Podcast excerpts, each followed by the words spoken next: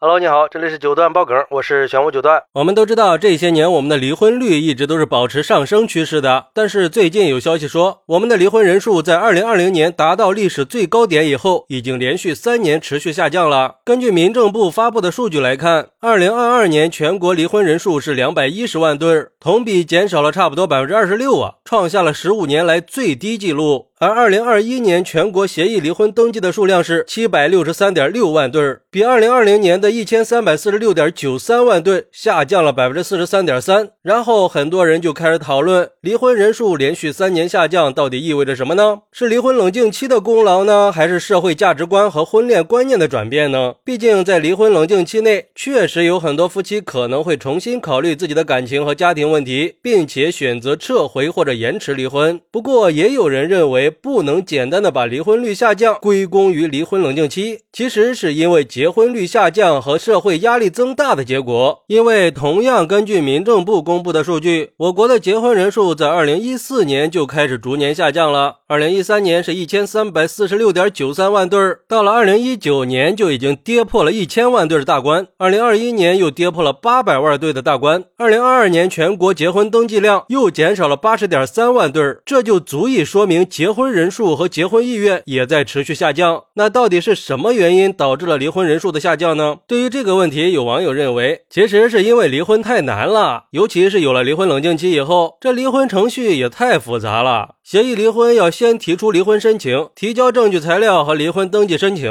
然后是三十天的冷静期，之后是共同申请领取离婚证，并且审查核实，最终才会发证。而且，如果任何一方不想离婚了，都可以拿着身份证和离婚登记申请回执，去申请撤回离婚登记。诉讼离婚就更不用说了。而因为家暴起诉离婚的成功率还会更低。曾经有调查报告显示，在一千九百一十二份样本里，原告主张被被告存在家暴情况的有五百零六份，但是数据显示，最终被认定存在家暴的却只有十四分，认定率只有百分之二点七七啊。不过不管怎么说，这次离婚。婚率的转变说明婚姻关系有可能会再次回暖呀，对我们的社会来说也是一个希望嘛。毕竟这离婚率如果长期不断攀升的话，就会让很多人对婚姻的稳定性失去信心的。还有网友认为，主要是结婚人数和结婚意愿下降了。随着这些年的经济发展和社会变迁，性别比例和择偶标准的失衡，房价和生活成本的上涨，这些因素导致了现在结婚难度和结婚成本都增加了，而结婚的意义却减少了。所以就会有越来越多的年轻人选择不结婚或者推迟结婚，甚至选择不举行婚礼的同居，而且还不要小孩。这种现象被称作是去制度化婚姻。而这种没有结婚或者没有小孩的夫妻。也就没有离婚或者抚养小孩的问题了，所以离婚率自然也就下降了。不过，也有人认为是现在很多人的婚恋观出现了多元化的发展趋势，年轻人更加注重婚姻的质量了，而不是简单的传统婚姻观念。他们认为婚姻已经不是必需品了，而是个人的选择和追求。这种多元化的婚恋观让年轻人对婚姻的要求更严格了，而且也导致了女性地位的提升。那随着女性地位的提升，就会导致女性更加独立自主，女性对婚姻的期望也就更有个性化了，不再依赖男性。